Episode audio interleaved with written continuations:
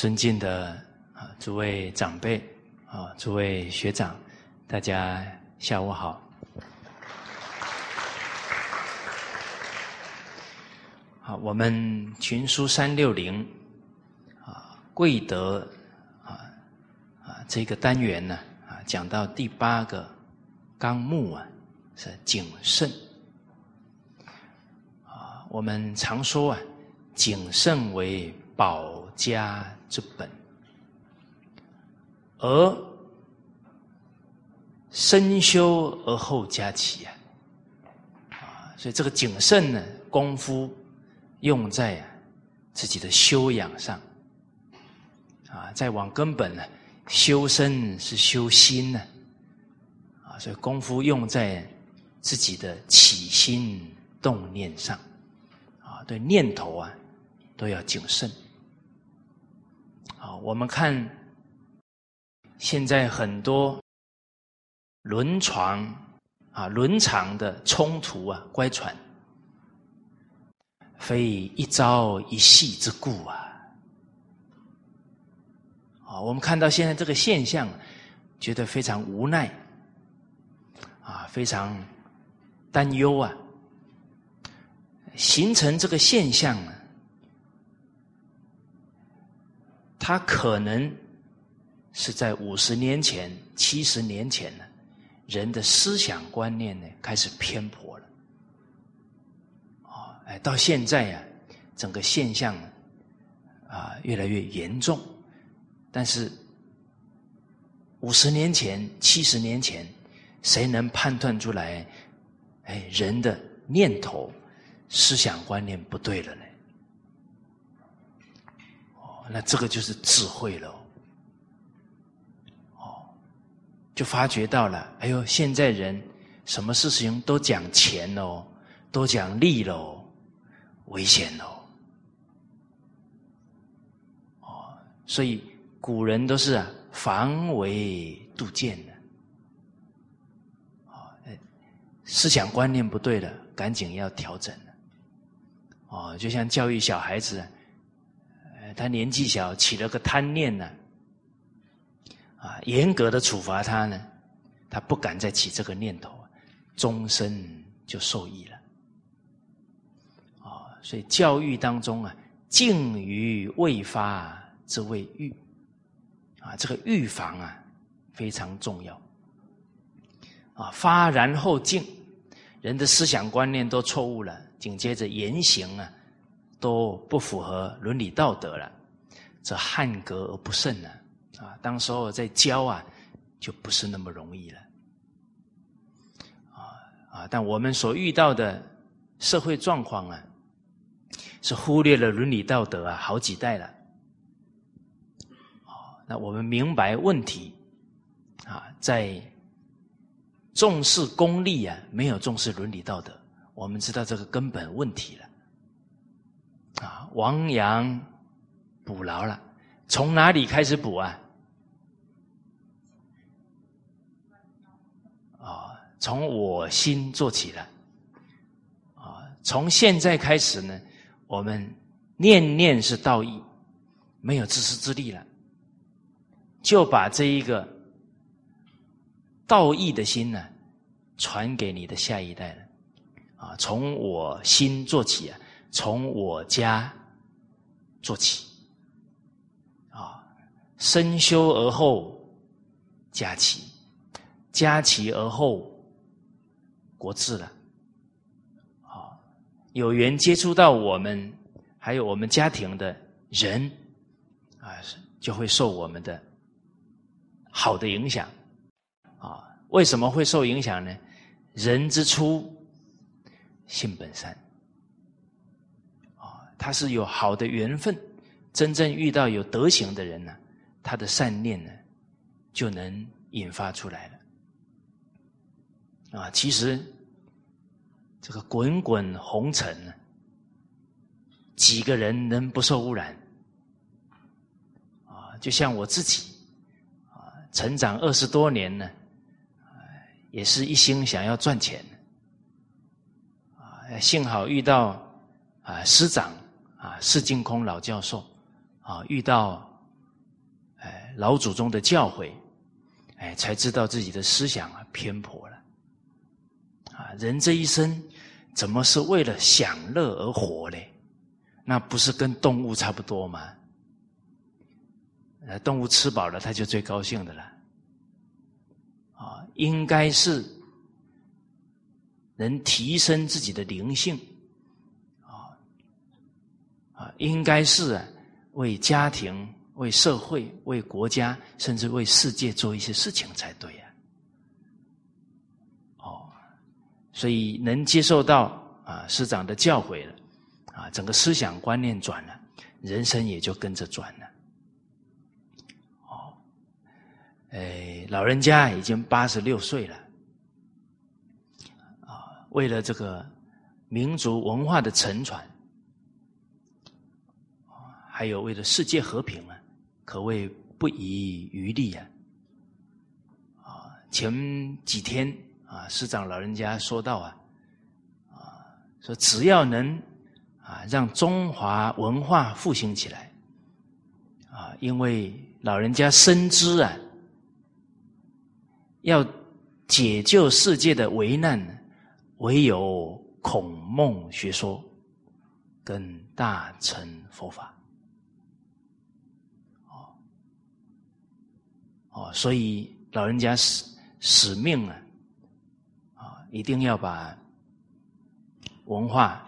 传承复兴起来，啊，只要能把文化复兴了，啊，老人家说呢，啊，纵使损失他的生命啊，哦，都在所不辞啊，哦，在我们当时候听了非常感动啊，哎，过几天呢，我们丹斯里李金友先生啊，还有我们中兴啊，这董事啊，黄女士他们啊。到了香港，啊，要请师长，啊啊，参加啊我们马来西亚的活动啊。那师长老人家就说到了，啊，教育才能化解危机呀。为什么？所有的乱象根源在人心，出问题了。而要把人心能够转回仁义道德啊，只有靠教育了。啊，人不学不知道啊，人不学不知义呀。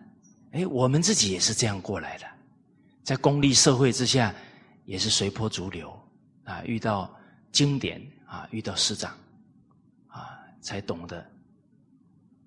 正确的人生方向，啊，人生自古谁无死？留取丹心照汗青，这样才对呀。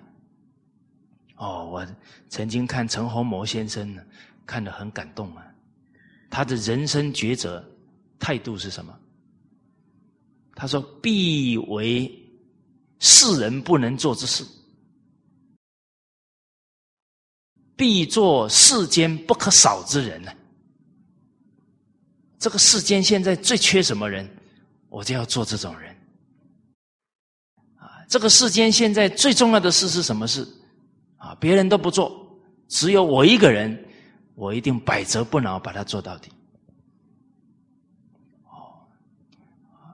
你看陈洪谋先生编了五种仪规啊，那是宝书啊。十二省的大官呢，走过这么多地方，日理万机啊，居然还还有时间编了这一套宝书。那真的人有利益声明的心呢，再难的事情啊，他都能够克服，都能够做成。好，所以师长强调了，教育才能。化解危机呀！啊，接着就说了，啊，那我们马来西亚教育界啊，校长之工会啊，包含独中啊，这些都是非常支持啊，进而啊弘扬中华文化啊。所以，假如有像这样的教育论坛呢，哦，老人家说呢，那我可以去跟大家交流啊，啊，啊，所以这我们这个校长职工会啊，还有这个华小华校啊，哎，赶紧呢，联系啊，然后决定了这个八月四号。啊，要办一场啊教育化解危机的啊这个教育论坛，哦，所以老人家真的是八十六岁了，不吃劳苦啊，啊这样奔波啊，啊就为了为这个民族文化呢，为这个世界的和平啊，这个都是我们呢要效法啊学习的。哦而老人家啊，非常期许啊，啊，这个群书治要啊，能够啊，大力的弘扬。哦，他老人家说到呢，啊，二十一世纪啊，是中华文化的世纪，啊，二十一世纪啊，是群书治要的世纪。大家觉得有没有道理？有道理啊！为什么？全世界都知道啊，中华民族啊，有一个大唐盛世，哦，所以全世界都有唐人街呀。假如让他们知道呢，这个唐朝的兴盛呢，就是这一套群书之要，是背后最大的功臣。啊，唐太宗皇帝啊，就是看了这些教诲，才创了这样的盛世，全世界都会很有兴趣啊。哦，而且是魏征大人编的，啊，他是整个当时候唐朝的大儒啊，他们有高度的智慧，啊，依照啊整个。啊，一千啊，一万四千多卷呢，啊，最后编成了五十卷呢，六十五部书啊，哦，这个都是上上之选的经典呢，哦，所以我们汉学院呢，就专弘这六十五部书，好，那诸位。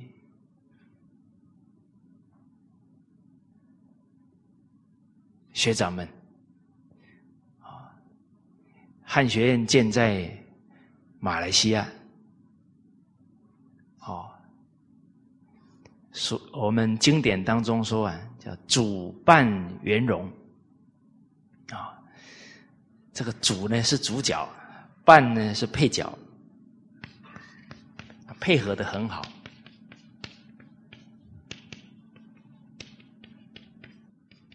弘扬中华文化呢，是我们全球华人的责任。那汉学院盖在马来西亚，请问这个主角是谁呀？你们怎么对我笑干啥呢？就我 啊，哎，你看，不知命，无以为君子啊！孔子在《论语》这一句话很重要。啊，所以身在大马的华人，你们这一生注定的天命，啊，就是要弘扬汉学，因为汉学院盖在大马。啊，你假如推了，就是见义不为，你以后没有脸去见孔老夫子，去见古圣先贤，哦，老祖宗，你就没有脸面见了。啊，你只要尽力了，就是圆满功德了。哦，所以主哦。主人哦哈，你们不要客气哦哈，舍我其谁，当仁不让啊，这才是主的样子哦。啊，我们大陆台湾的，哎哎，新加坡啊，印尼，我们是配角，我们是插花的，你们是主角哦，要有这一份承担。好，你们六十五步数选好哪一步没有？啊，慢慢选，好好好深入看跟哪一部经典啊，哪些圣人相应啊，好好下功夫。哦，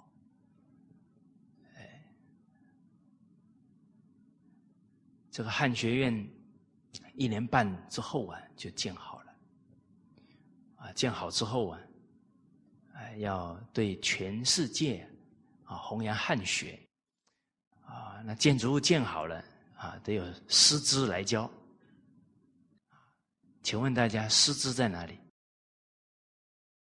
哎，你怎么指别人呢？你要拍拍胸脯啊！哎，自诚感通呢，你有那个使命哦，祖宗马上就加持你了，护佑你了。哎，我们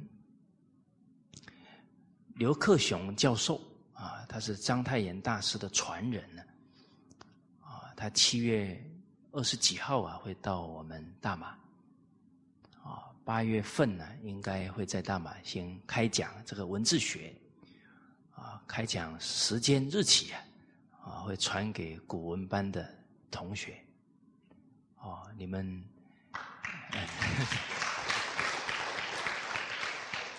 啊，包含八月四号教育化解危机论坛啊，有意愿要参加的学长啊，可以跟班主任报名，名额有限啊，送完为止。哎，这个都是千载难逢的因缘哈啊，有师长的亲临啊指导啊，再加上我们。许多教育界的啊，不只是大马啊，新加坡啊，印尼啊，一些教育界的领头人呢啊，都会啊把他们的宝贵的经验呢跟大家啊做交流。好啊，其实看到马来西亚华校的沉船呢，啊，我们也是非常感佩。前几天呢，啊，我也很有福气呀，啊，跟我们前农业部部长啊郭朱颠先生呢，啊，有机会呢，啊，跟他用了一餐饭，啊，才了解到啊，这个华校在马来西亚沉传下来呀，那可谓是千辛万苦。多少先辈啊，真的是抛头颅啊，洒热血啊，不为己身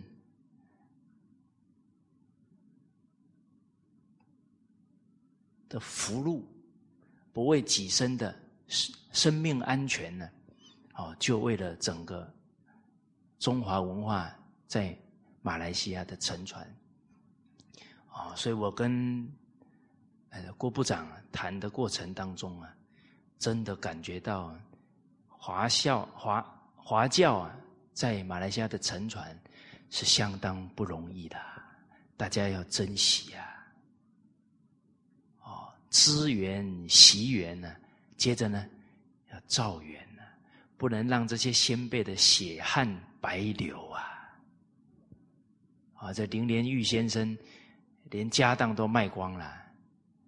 还公民权还被拿掉了，这个血汗不能白流啊！啊，造什么缘？造马来西亚的下一代个个都读得懂文言文，啊，个个都能深入《四库全书》啊！那我这些先辈啊，在天之灵啊，很欣慰了。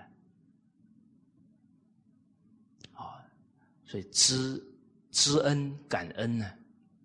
报这些先贤的恩，啊，知福惜福，在造福，啊，而且我们整个文化的复兴啊，我们要战战兢兢，哦，啊，因为现在是危急存亡之际了，啊，我们要如保赤子啊，好像保护一个出生的孩子一样，啊，我们的起心动念、一言一行啊，都要符合经教啊，不然言行偏颇了，可能又要造成文化的蒙羞了。哦，所以谨慎呢，才能保得住家国天下文化的沉传。哦，所以。谨慎这一篇每一个京剧啊，对我们的修身呢，都是非常重要的教诲啊。从一开始，为圣妄念作狂，为狂克念作圣啊。所以圣人跟凡人、跟小人差别一念之间呢。啊，是觉是迷，是正是邪，是静还是然？而人在境界当中啊，须臾间人呢，终身受用。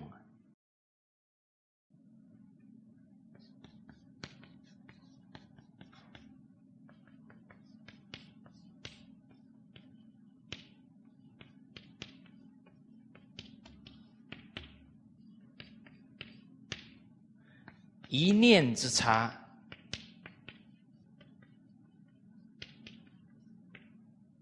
万劫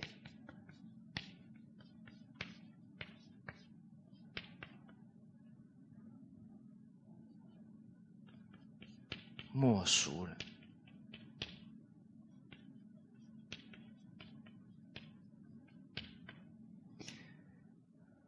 在境界当中啊，人忍得住。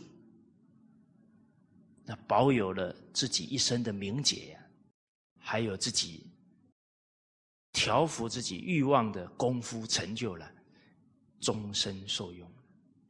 啊，就像我们之前提到的，啊，明朝一位宰相啊，明英宗的宰相曹鼎，当时候他才是个小官呢，在监狱里当领导。刚好抓到一个女子，这个女子非常的美丽，他起了起动了心了。可是他知道啊，读书人不能这样啊。哦，可是确实在那个境界当中啊，有点扶不住了。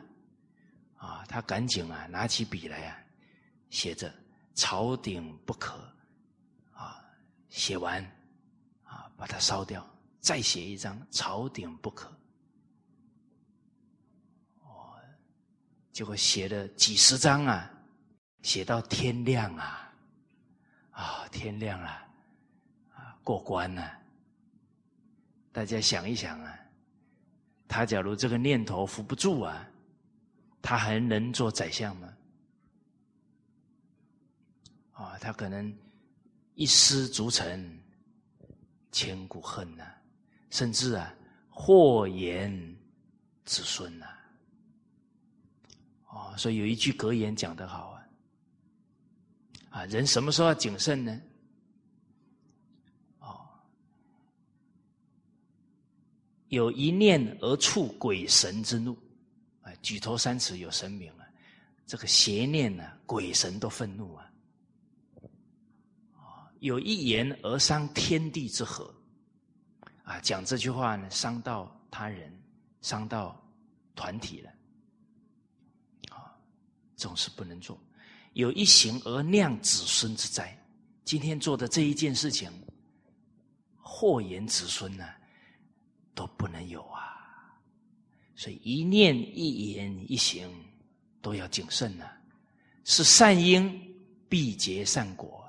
是恶因必感恶报啦，啊，这因果报应啊，是丝毫不爽啊，啊，所以人是敬畏因果，敬畏真理呀，啊，所以他非常克制自己的恶念，啊，但是假如一念之差了，啊，没有守住做人的良知了，可能这一生毁了。最后万劫不复啊，啊，都难以挽回了。好，啊，所以我们每天呢，都在面对境界哦，都在考验呢，啊，是胜还是狂哦？啊，诸位学长，今天你考了几次试了？哇，你们的日子这么好过啊！今天都还没考试啊？哦，一天哦，考上万次都有。请问大家，一天的念头有没有一万次？哦，所以一切皆考验哦。啊，看而怎么办呢？对镜若不是啊。须再从头练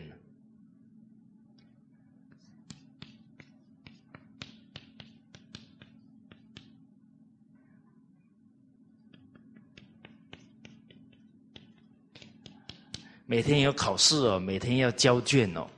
我们传统文化学学习这几年呢，有没有过关斩将？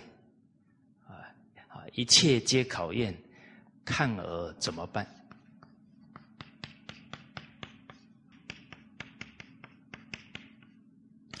怎么办？得忍呐，忍住习气呀，忍住邪念才行！对境若不是啊，面对人事物的境界，若不能了解，就是在考验我们的。啊，一切人事物都是老师了，啊，不要去责怪人事物。啊是他这些人事物在提醒我们内心有哪一些习气，那你得看得懂啊！一切都是老师啊，都是考卷呐，哦，都是在帮助自己练功夫提升呢。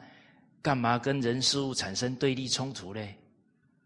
啊，假如还是继续对立冲突，哇，又造业了，啊，又跟人家结怨了。啊，脾气乱发，事情都搞砸了，啊，这对镜若不是啊，须再从头练。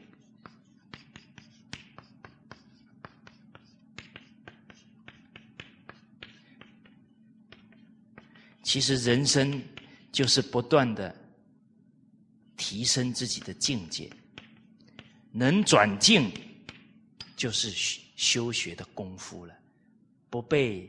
境界所转，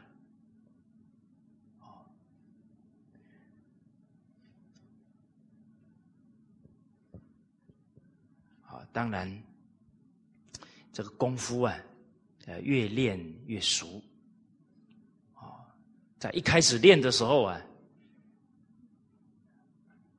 一定相当不容易，万事起头难，啊，为什么？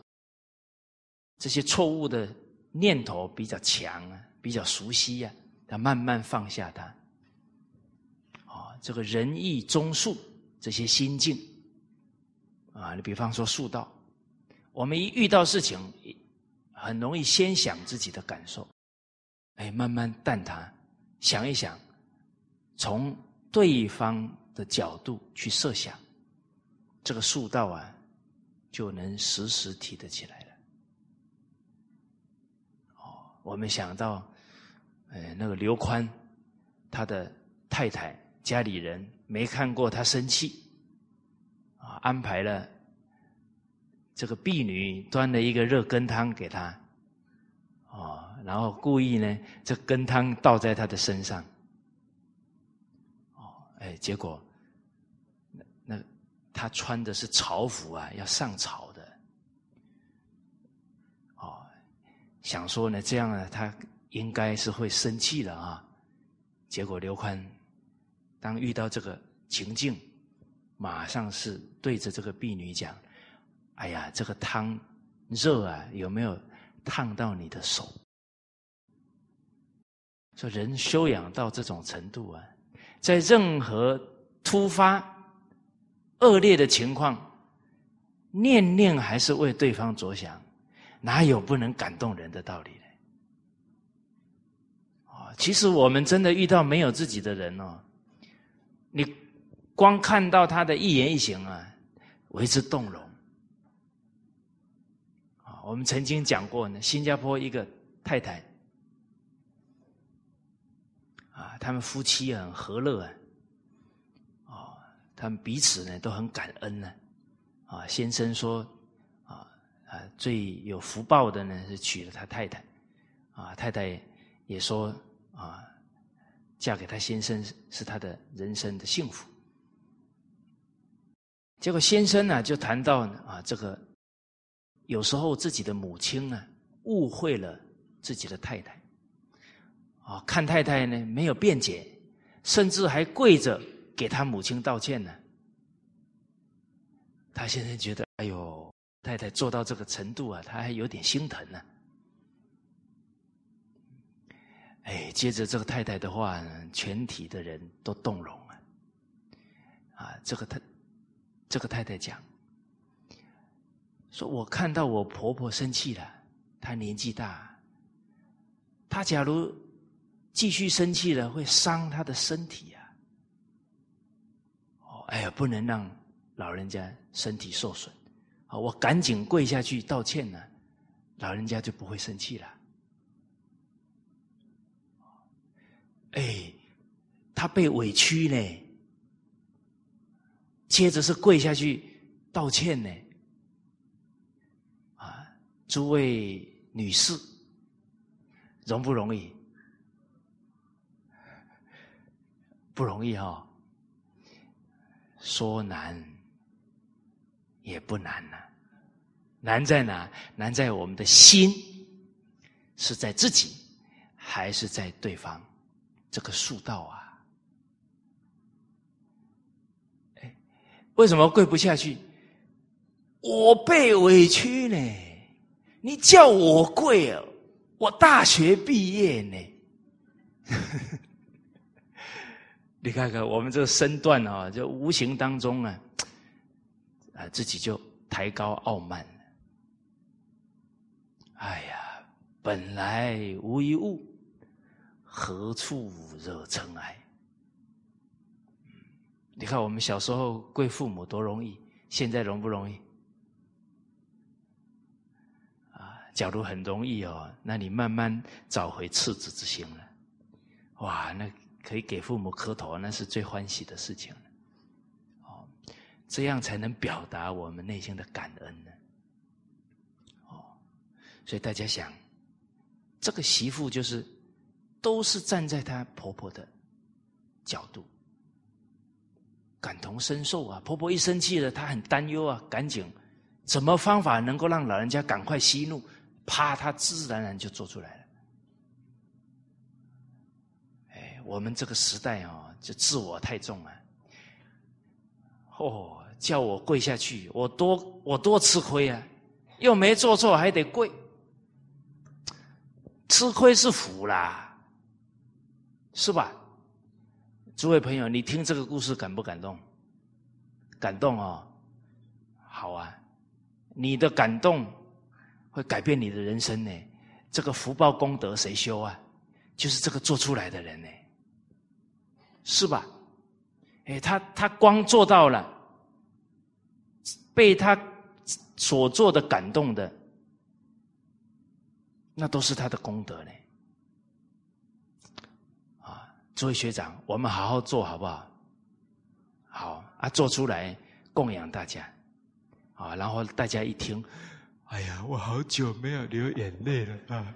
哎呀，这个人太不简单了啊！用自己的行为唤醒人的良知，这样的人生多有意义。尤其啊，唤醒女人的良知啊，是这个世界最重要的事情，是吧？呵 呵因为女子是世界的源头啊，母教为天下太平之源啊。一个女子做得好啊，所有的女人的良心都被唤醒了。哦，你看，我们看那个少帝赶嫂啊，她嫁过去四个四四个。婶婶四四个嫂嫂，哇，凶的要死，还拿拿家伙打架。他过去了，念念为他们想，啊啊，什么不好辛苦的活他自己先干，什么好东西都先给他们，先给他的孩子吃。最后一年左右，四个嫂嫂说：“啊，我们五婶大贤，我们跟他比哈，我等非人。”真的不能算人了，这么凶恶的女人讲这样的话，就证明什么？人之初，性本善嘛。哦，好，这常常看这些得意故事啊，得比于上则知耻，怎么可以生气呢？人家刘宽做的这么好，啊，怎么可以计较呢？人家崔少崔崔少帝。做的这么好，哦，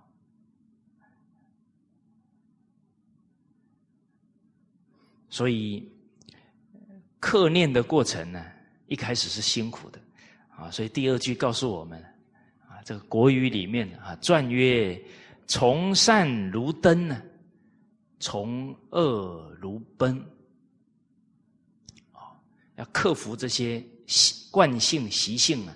一开始都是不容易的，啊！但从恶如崩，一个人能了解到，让恶念相续之后啊，必有大祸，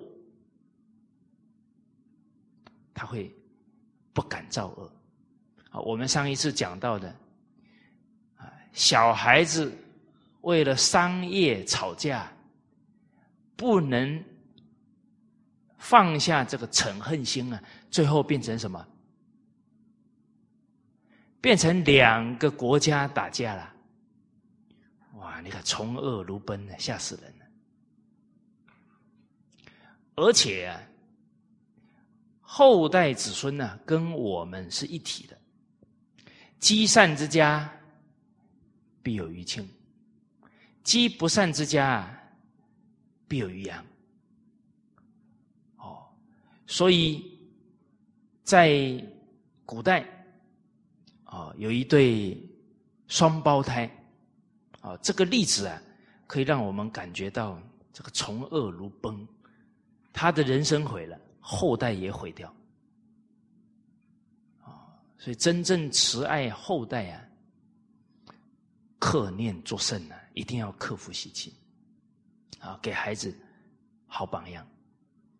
啊，在豫章这个地方啊，有一对双胞胎，他母亲生他们的时候啊，几乎同时生出来，哦，这并肩而下，就几乎同时生出来，所以他们的生辰八字是完全一样的，啊，因为长得太像了，啊，连容貌啊，连笑出来的样子都很像。父母都很难分辨，啊啊，最后用名字啊来分别，然后啊用穿的衣服不一样来分别，才分得出来。而且他们去读书的时候呢，连写出来的文章功力都差不多。然后二十岁了，又同时补博士弟子，就是连官运都一模一样。好，然后那个帮他们考试的官员啊，都很诧异啊，啊，最后就说：“哎呀，那我看呢，分配的学校哈，给他区别一下好了，啊，一个到府祥啊，一个到县祥，啊，府比较大啊，哥哥读府祥，弟弟读县祥啊，才才分得出来了，结果。”结婚了，啊，怕媳妇分不出来，哦，所以衣服啊、鞋子啊不一样啊。结果结了婚哦，同一年结婚哦，同一年生孩子，啊，然后又考试，又是补同样的功名，哇！所以他那一个乡里的人都说，啊，他们两个的命太一样了。怎么每件事都一样？生孩子同年，结婚同年，考试同年。啊，到了三十一岁啊，又同时考取科举，考上举人了，复审试，啊，要去参加省，还有参加这个国家的考试了。结果刚好呢，住下来的地方啊，隔壁有一个年轻的寡妇，啊，对这个大哥啊，啊，就有示好。要勾引他这个兄长，啊，他的大哥呢很有正气啊，拒绝了。但是呢，他大哥马上想到啊，我弟弟跟我长得一模一样，这个女子可能会找他弟弟，啊，他赶紧去告知，警惕他的弟弟啊，啊，读书人要守住这个道德的分寸，啊，啊，绝对啊要立得住。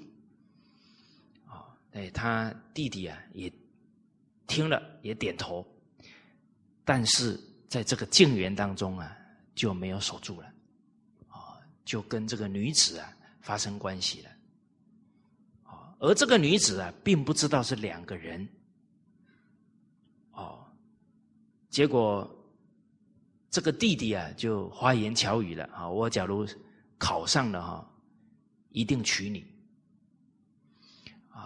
结果省的考试啊，他大哥考上了，他落榜了。但是他这个恶念呢，还是相续了，没有反省啊，又去骗这个女子说啊，我现在通过这个考试的，接着要进入国家考试了，就能考上进士，啊，考上了我就娶你啊，让你荣显发达。结果这个女子就把她所有的钱给他了，哦，结果明年春天呢，放榜了，他的兄长考上进士，而这个妇女啊，就以为是他考上了，可是一直等呢，朝夕等呢，等着他来迎娶她都等不到，最后就郁郁成病了，然后就在死前呢。写了一封书啊，就寄出去了。这一封信啊，到了他哥哥的手上，啊，他哥才知道啊，弟弟没有守住啊。就这样，次年就是隔一年而已，他弟弟的儿子，亲生儿子啊，就死了。他弟弟痛哭啊，伤心啊，最后呢？双眼失明啊！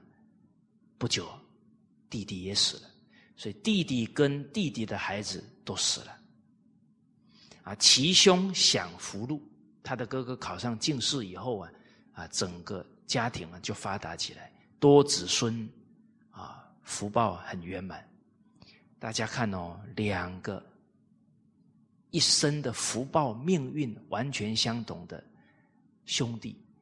就因为一念之差，最后人生的结局决然不同，啊，天壤之别，所以从恶真的是如崩了。哦，好，而我们下功夫啊，啊，从哪里下呢？哎，接着第三句告诉我们：曲礼曰啊，无不敬。言若失啊，安定持，安明哉。我们能从时时保持恭敬的心，叫无不敬开始。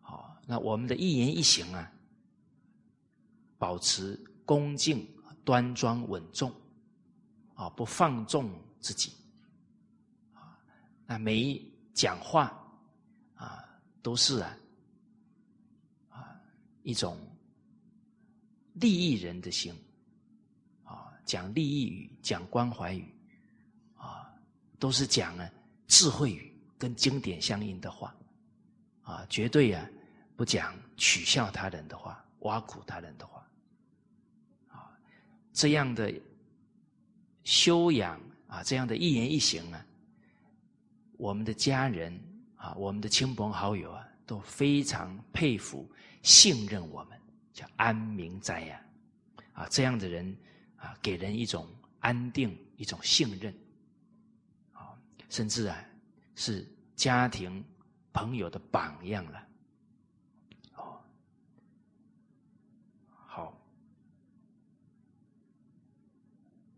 所以我们守住啊，一心敬圣，心态时时保持恭敬谨慎，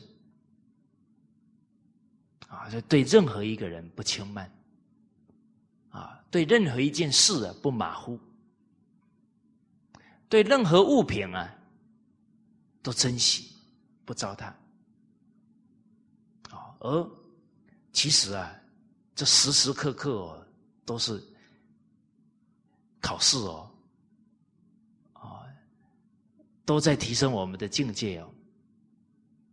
啊，你比方，我们这个心一没有恭敬了，可能错误就要出现了。哎，有一句格言讲了：一切言动都要安详，十差九错只为慌张。心一急了，哇，电灯没关。啊，要出门两天三天，快快快快快出去了，啊，两天以后，哎呀，怎么我们家的灯亮着？是不是要小偷啊？啊，结果是两天前自己出去的时候慌张，灯没有关呢。啊，包含水，啊，我们为什么不安详呢？这个心呐，没有安住在每个当下。啊在做这件事情啊，脑子在想其他的事，所以对于当前的境界啊，没有觉照，就会忘东忘西啊，漏东漏西的情况就会出现。所以时时要调心呢，不要慌，安定下来。啊，像呃前几天啊。上厕所，看到这个小便池啊，那个按下去之后啊，没有弹起来。哦，哎，上一位上的时候没有弹起来，哎，可是那个小便池上面写着，啊，请等这个弹起来确定了，哦，然后再离开嘛。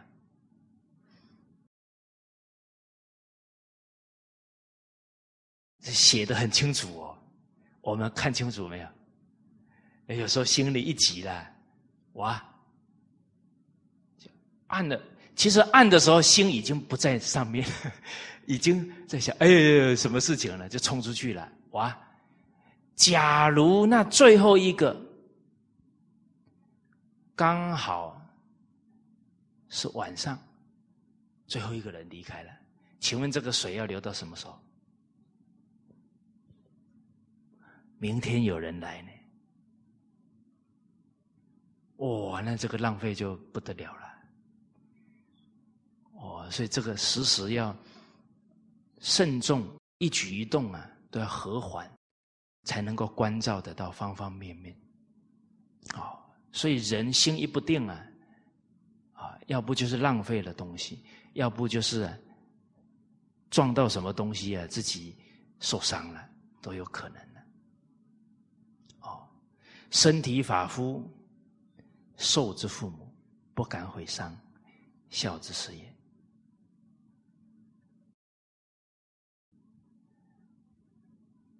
你这讲话的时候啊，时时都不能失恭敬，一失恭敬啊，可能就伤害人、误会人。啊，这前天啊，刚好。我就讲这个重点，啊，就是为学第一功夫啊，要降得浮躁之气定。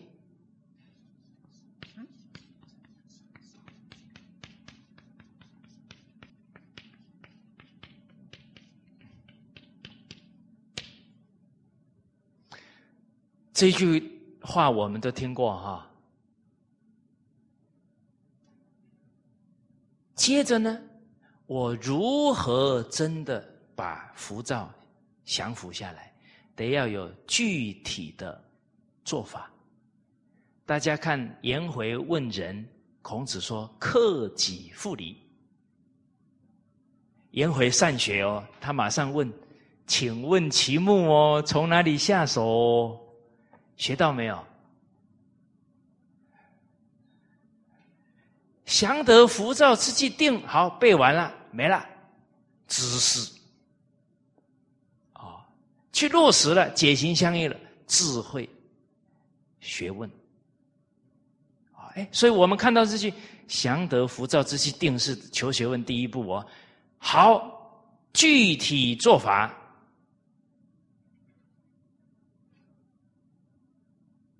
你们怎么无辜的看着我？来，大家讲。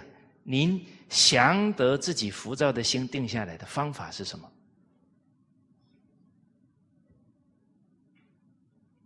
哎，像我现在在写每一个字啊，要不要降得浮躁之气定？哎，写字咔咔咔咔咔，龙飞凤舞。哎，我们常常遇到那个人家写问题上来哦，在上面很尴尬，因为我看不懂他 写什么。哎，又怕给他念错，无不敬哦。什么时候要恭敬？Anytime，哎，any way，随时随地哦。这是功夫提升就在随时随地能关照得了啊！一切皆考验哦，看而怎么办？有没有时时这个恭敬心保持？啊，你说容易急了，走路就要练不从容，立端正。说可是赶不上了啊，那你干嘛不提早去嘞？哎，那你看哦，这样一直思维，最后具体怎么做？每一次去赴约的时候，提早到，你不就不急了吗？哦，可是我时间不够用啊，你少睡一点不就好了吗？哦，所以你每一天能早起一个小时，你这一天就 有一个小时时间可以安排啊，你就从容多了哦。啊，时时提醒自己，一举一动都要缓和，都要安详。啊，走路、吃饭，吃饭也要慢哦。哈哈哈，都在想其他的事情，这个叫不仁慈。为什么？伤害自己的胃。细嚼慢咽，有胃病的人基本上哦，吃饭都吃的比较快的多了，那是结果啦。哦，好，哦，再来就是呢，在每一个境界当中，你的心要急起来的时候，你马上把它扶住。比方急性子的人哦，想干什么的时候哦，就不会去观察人家有没有空了。啊，就一定要哎，你先给我讲一下了，哎，你先给我怎么一下了？哦，这个人不闲，勿事搅，这个就恭敬心啊，对替人设设想的心就没有了。哦，哎，发觉到了，他现在不方便了，哎，我明天再跟他讲，啊，不要造成他的压力啊，待会他方便的时候再来跟他讲，然后要离开的时候还交代他一句，哎，不敢不敢，啊，你别紧张。我会再来找你就好了，啊，不然有时候我们一看到人，看人家在打电话，啊，自己那个表情都在制造压力给别人，哦，所以时时要调这颗心啊，善观己心，调它，调下来，你就提升了。哦，好，啊，这这些具体的做法，所以我们每学一句哦，那是理哦，理事要圆融。这个事项要靠我们去列出来，去下功夫，啊啊，所以叫师傅领进门，修行靠个人，你得真干，真放下这些习气才行了，不然理论还是理论呢，我我们还是我们的习气了，好，好，结果我那天就讲这一段了，讲讲讲，我说来，降得浮躁之气定啊！具体做法，我就抽签呢啊！我们现在自己中心找课很刺激哈，随时会被抽到名字啊！你们希不希望这样比较刺激？好啊，那个这下一次准备一下那个签筒啊！哎，会的哎，我们班主任准备一下哈。啊，马一次问。这一个道理如何做来？有心脏病的人可以先跟班主任打一下招呼哈，不列入抽签。哦，其实啊，重要的是什么呢？让我们形成一个态度，每听一个理，马上就想着如何落实在生活、工作、处事、待人接物之中，这个才是实学呀。不然，我们那个惯性哦，十几年来求学，其实都是知识了，背一大堆了，哪一句利益了我们的人生哦，还搞不清楚。哎，你学一句都有这个态度，句句都成就你的智慧德行。啊，然后一抽起来啊，啊，刚好我们那个学长啊，啊，那一天呢，坐在最后一排。代表他迟到了，啊！我说，你看这个同这个同仁，哎，祖宗对他很好，他一迟到就被我抽到了，哎，我就这么讲啊讲啊，大家想一想哦，我这个站在讲台上的人哦，慢慢的哦，怎么死的自己都不知道，哦，不是怎么堕落的自己都不知道。为什么讲别人习惯了？功于论人者，察己必输。哎，不是别人考试呢，我有没有考试？上天很公平啦，每个人都在考试啊，而且是随时随地的。我看到他迟到的像，我有没有问原因？哦，我就讲到很快乐啊，论到这里，所以你看，迟到了心就会。浮躁喽，所以下一次就不要迟到，才不会浮躁。他就变成我的教材了。可是我对他没有尊重喽？为什么？见未真，勿轻言，是不是？对呀，我又没有问他为什么迟到，我就噼里啪啦顺着我要讲的道理就下去喽。人皆好为人师啊，very dangerous。哦，所以事后我知道了，他是因为一个同仁生病了，他去照顾他。哎，照顾好了，他还来听课呢。你看，又重情义，又好学，我都没有鼓励，还误会他。令人更感动的是呢，我们这个同仁啊，我从批评到他开始到批评完，他都是笑着看着我。哎，所以告诉大家啊，到底谁功夫好啊？我自己都搞不清楚状况了。啊，哎，我们这个同仁，了凡四训讲受武不达，文棒不变，被人家侮辱误会了啊，一一句解释都没有。哎，他也在考试呢，他练的功夫比我高，他练受武不达，文棒不变。哎呀，其他同仁练不练？嗯，大家都很会看戏哦，却不知道自己也在戏里面呢，有没有？哎，我们都觉得我们是在看戏的哦。哎，看戏的会不会看哦？那也是在考试呢。内行人看门道呢。哎，其他人假如有知道他是误会的，他应该怎么做？他应该还他清白啊，是不是？哦，这个同仁他是因为某某同仁生病了，他才迟到的嘛。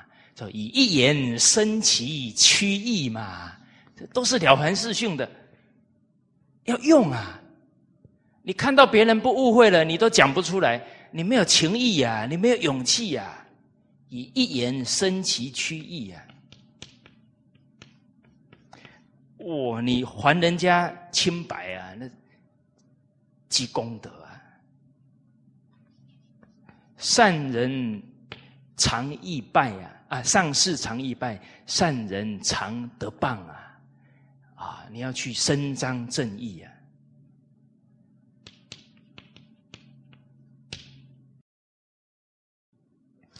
啊，所以这个恭敬啊，真的是要念头上啊，一言一行当中练功夫。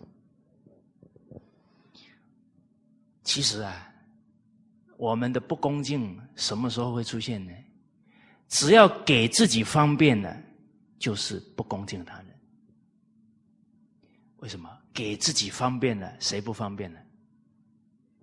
别人不方便嘛。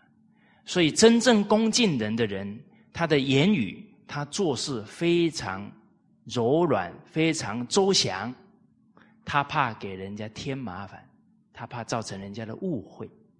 啊，他讲话呢，来龙去脉啊，会交代清楚。啊，不会讲的让人家一头雾水。啊，二丈精深啊，摸不着头绪。大家有没有经验哈？你在跟一个朋友讲话的时候，你咔咔咔咔咔，哇！你讲的很高兴，然后他就他听不懂你的意思，啊，你你马上要怎么调整？你当然要调整，他听不懂啊，你还继续继续这样讲，他他也很尴尬，他听不懂你在讲什么，啊，你就稍微放缓一下，你哦，这个这个事情是，你就要观察到，其实你讲话。前面还没交代啊，啪就一个东西出来，对方根本搞不清楚状况。我也曾经接过那个 email，寄给我，他干什么我看不懂。其实就是什么呢？就是他接到这个事情的时候，哦，寄给蔡老师，啪他就去了，完成了，game over。那个交代他寄给我是让我了解这件事呢，不是那个啪寄过来就好了嘞。所以他得要怎么样？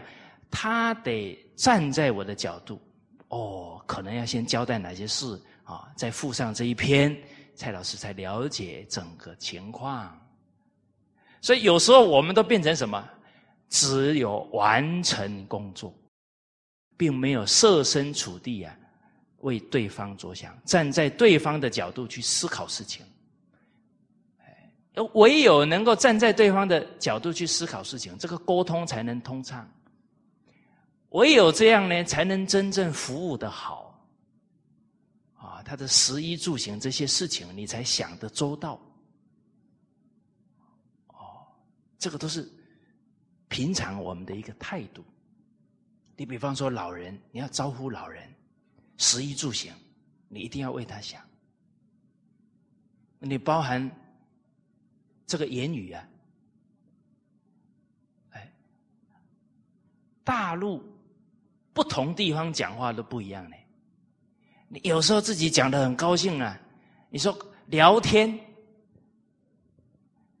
东北叫唠嗑啊，哦，安徽叫拉呱。你说哎，我在这拉呱，谁听得懂？安徽人才听得懂啊。所以我们有时候在讲的时候都是。自我没有考虑对方理不理解，其实人的细心、恭敬啊，都在生活的每一个细节当中。发短信也是提升自己的恭敬心啊，设身处地的心哦。哦，好，好，所以一切皆考验看而怎么办？啊我们再看呢，无不敬啊，落实在哪？落实在自己的职责上、因缘上啊。在《孝经》这一段，是一个诸侯啊，一个国君，他如何落实孝道？哎。这个经文当中讲的，你要在上不骄啊，高而不为，自节警度，满而不溢；高而不为，所以长守贵也；满而不溢，所以长守富也。啊，能够谦虚不骄傲，啊，能够勤俭守法度，不奢侈，这能守住富贵。啊，我们看到很多当了大官的人，啊，或者是突然很有钱的人呢，这个骄傲扶不住啊，奢侈扶不住啊，很可能国家就要遭大难了。啊，他的企业 也会垮掉，所以必须是恭敬谦卑啊，精节俭不浪费，才能保住这个富贵啊，才能保其社稷。社稷就是国家啊，社是土地神，稷是谷神啊，这个表的就是代表一个国家的意思。然后何其名人。啊，有一个谦虚节俭的领导者，那老百姓很安心啊。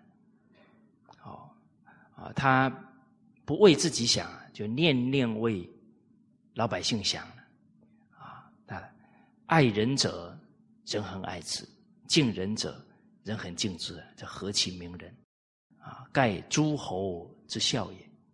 啊，这是诸侯敬孝。为什么呢？因为他治理一个国家。尤其这个国家啊，是父母是祖先传下来的啊。他假如国家出问题了，他无言对父母、对祖宗了啊。大家曾经看过大陆的哎这些历史剧没有？哎，大陆很多历史剧啊，这拍的很讲究啊，照历史拍啊，拍的很好。很多镜头，那个皇帝犯错了，他到哪里去？到他们的祖堂、宗庙，向祖宗忏悔。哦，这个都是很可贵哦，这是文化很很好的传统，就生怕自己啊犹如祖先。而且呢，去跪拜祖先的时候啊，很重要的一点呢。更提醒自己啊，不能忘了祖先传下来的家道、家规。啊，守得住了，这个富贵就能保得住。啊，任何一个朝代衰败呢，都是不听祖宗的话就败下来。啊，所以诗云：“战战兢兢，如临深渊，如履薄冰。”啊，当一个国君呢，他每一个决策影响的都是。亿万生民的时候啊，他怎么可以不慎重呢？啊，而大家想一想啊，一个人这种战战兢兢、如临深渊、如履薄冰的态度，什么时候培养的？哎，从小培养的呢。啊，所以待会我们就会学到一句啊。就教孩子啊，怎么教他不骄傲啊，不奢侈不只是小时候教啊，要抓住任何一个非常重要的机会点教育他。现在很多人去读大学哦，那四年都在玩，都在堕落呢。谁提醒了他们？会教的父母啊，一定在孩子还没去读大学的时候。要给他面授机宜啊，耳提面命啊。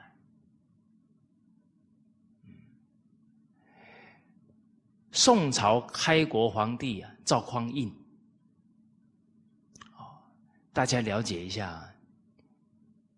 赵匡胤之前呢，是唐以后的五代十国，叫梁、唐、晋、汉、周这五代。梁、唐、晋、汉、周，接着叫有一个后字，叫后梁、后唐、后晋、后汉、后周，接着才是宋朝。而这五个朝代啊，寿命都非常，国祚很短，这没几十年就就灭了。那一般历史当中朝代呢都是几百年，就这五个朝代啊，就几十年就亡了。接着起来是宋。假如前面的问题继续发生，这个宋也几十年就完了，他怎么可以几百年呢？而大家知不知道这个宋为什么能几百年？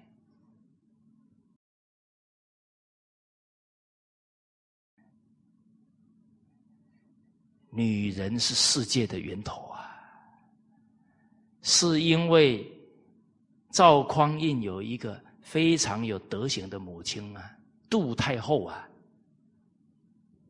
其实告诉大家，很多影响整个民族的最大功臣呢，我们不一定认识他。所以，女人伟大就伟大在这里，做最大的贡献，名都不要。你们男士要给女我们女士一个热烈的掌声才对。哎，请问大家，范仲淹贡献这么大，谁的功劳？大家去设想一下，一个寡母带着两岁的孩子，被一个家族赶出去，你可以想象这个孩子以后是范仲淹吗？大家想一想那个情境，这个母亲不怨这一家人已经不错啦，可是他却教出一个以后对整个家族都照顾的儿子。他不止没有怨呢，变成什么？变成广大的胸怀，这么有情义道义，教他的孩子。所以没有范母是不可能有范仲淹先生的嘞。请问没有孟母会有孟子吗？孟母三迁呢？没有孔子的母亲，孔子也没有那么好的基础呢。所以这个赵匡胤登基呀，第一天呐。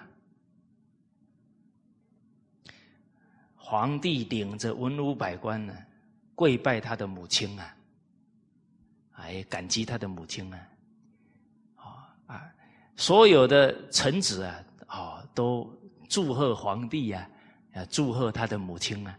结果这个杜太后啊，整个过程哦，很严肃，啊，结果这个臣子啊，看了就觉得这个气氛怪怪的。他儿母以子贵啊，儿子当了皇帝啊，这个妈妈应该很高兴啊，怎么很严肃、很沉重？哦，那就有大臣啊给这个太后讲了啊，您的孩子这么有成就，当了皇帝了啊，你应该高兴啊啊，怎么反而好像非常沉重呢？啊这杜后就讲了，啊，说假如啊，他当了皇帝呀，能好好的干呢，哦，那老百姓会支持他。假如像前面这五个朝代这样皇帝哦，那我希望他连皇帝都不要做。为什么？这五个朝代，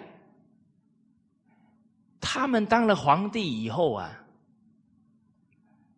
骄傲了，奢侈了，最后被推翻，是自己跟子孙都被杀。所以，假如不好好当哦，以后要想做个小老百姓的机会都没有了，有什么好高兴的？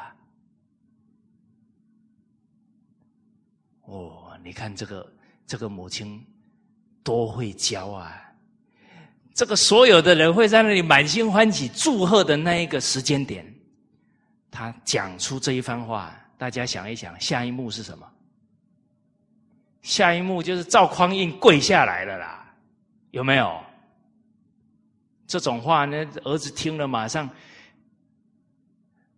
本来自己也在那里哇，很高兴啊！来来来，喝酒喝酒。突然妈妈这么一讲，那对他的那个反差跟内心的震撼非常大。这一辈子敢忘妈妈那个表情那一段话吗？哦，好，哦，所以我们看呢，下面这个故事啊，也很感人呢。这一段话啊，这一百三十七句啊，是楚国的孙叔敖。他当了宰相，啊，当时候大臣还有老百姓啊，都来祝贺啊。他当了令尹啊，啊，就是一般称的宰相。这个孙叔敖啊，是名宰相，在殷志文当中啊，有记载在他的到他的一个故事，啊，就是就以中状元。之选，啊，埋蛇享宰相之荣，啊，有一个读书人，他要进京赶考的过程呢，救了一窝的蚂蚁啊，最后他一年那一年考上状元，而这个埋蛇宰享宰相之荣啊，就是讲孙叔敖，啊，他们当地啊有一个说法，啊，见到双头蛇的人。命啊就没了，啊，都有这个传说啊，当地的人都很相信。结果他有一天呢，真的看到双头蛇了，啊，他把这个双头蛇埋了，不希望别人再看到了。哦，然后回到家就很伤心难过啊。他母亲一看呢，就觉得很奇怪：“儿啊，你怎么这么难过呢？”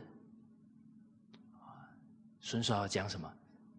他说：“我就快死了，不能奉养母亲啊，所以很难过。古人不是难过自己的命没有了，哦，在生命要结束的时候，他那一刻的念头还是只是呢，遗憾不能照顾父母。哦，结果他母亲一了解，哦，原来你是因为看到双头蛇。”啊，以为自己要死了，哦，在那里伤心，哦，他妈说：“你呀，就怕人家再看到，啊，就没有了生命。你这一念心啊，是救人命的心，你这一念心啊，一定享福禄，别伤心了，哦，你以后一定会有福报的。”哦，他妈妈也不简单，很有见识哦。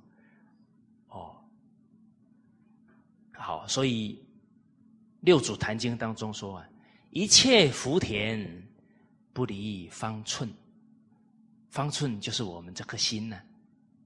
哦，所以念念为人想，就是种福田啊。这个福田大分恩田、悲田、敬田啊。念念有知恩报恩，这个人有福啊。念念慈悲。爱护他人，啊，有福，啊，时时恭敬人事物，啊，尽忠职守，这个人也有福，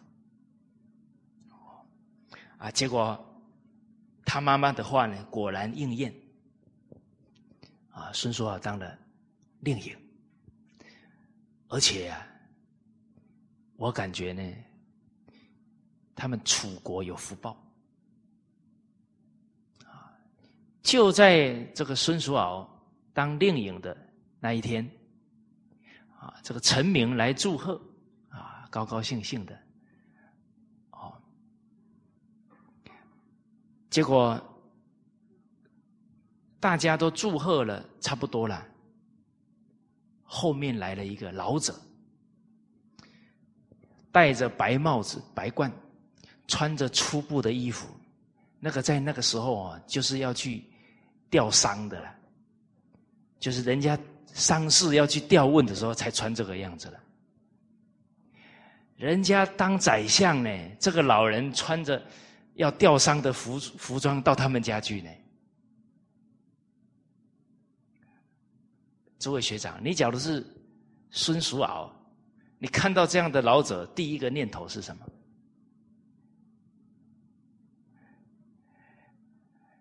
哎，这个很有味道哦。其实今天我们得到了一个机会啊，啊，一个官职。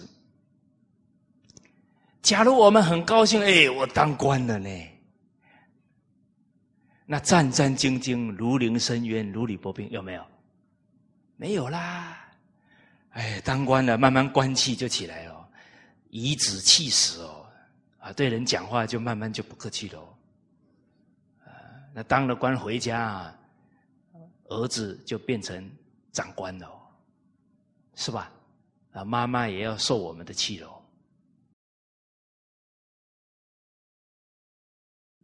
当我们因为有一个官职地位而高兴，真的是在那里很喜悦的时候，突然看到人家穿这样啊，不生气才怪。去去去去去，哇，这是扫把把他轰出去了，是吧？可是孙叔敖不一样在哪？他是真正有战战兢兢、如临深渊、如履薄冰的心。他当了这个宰相啊，一人之下，万人之上。他的每一个决策影响的就是全国的老百姓。一个决策不对了，全国老百姓受灾殃呢。这个位置好不好做？哎，不好做啊，如坐针毡呐。他是真有这样谨慎、戒慎恐惧的心。所以，当这个老者出现的时候，他的应对特别自然，呀，他马上讲：“哎呀，老者，楚王哦，不知道我这个人没用啊，哦，然后让我出来坐这个位置啊，受老百姓的指责，其实他就是谦退了，啊，事实上呢，他也真的是觉得自己能力不够，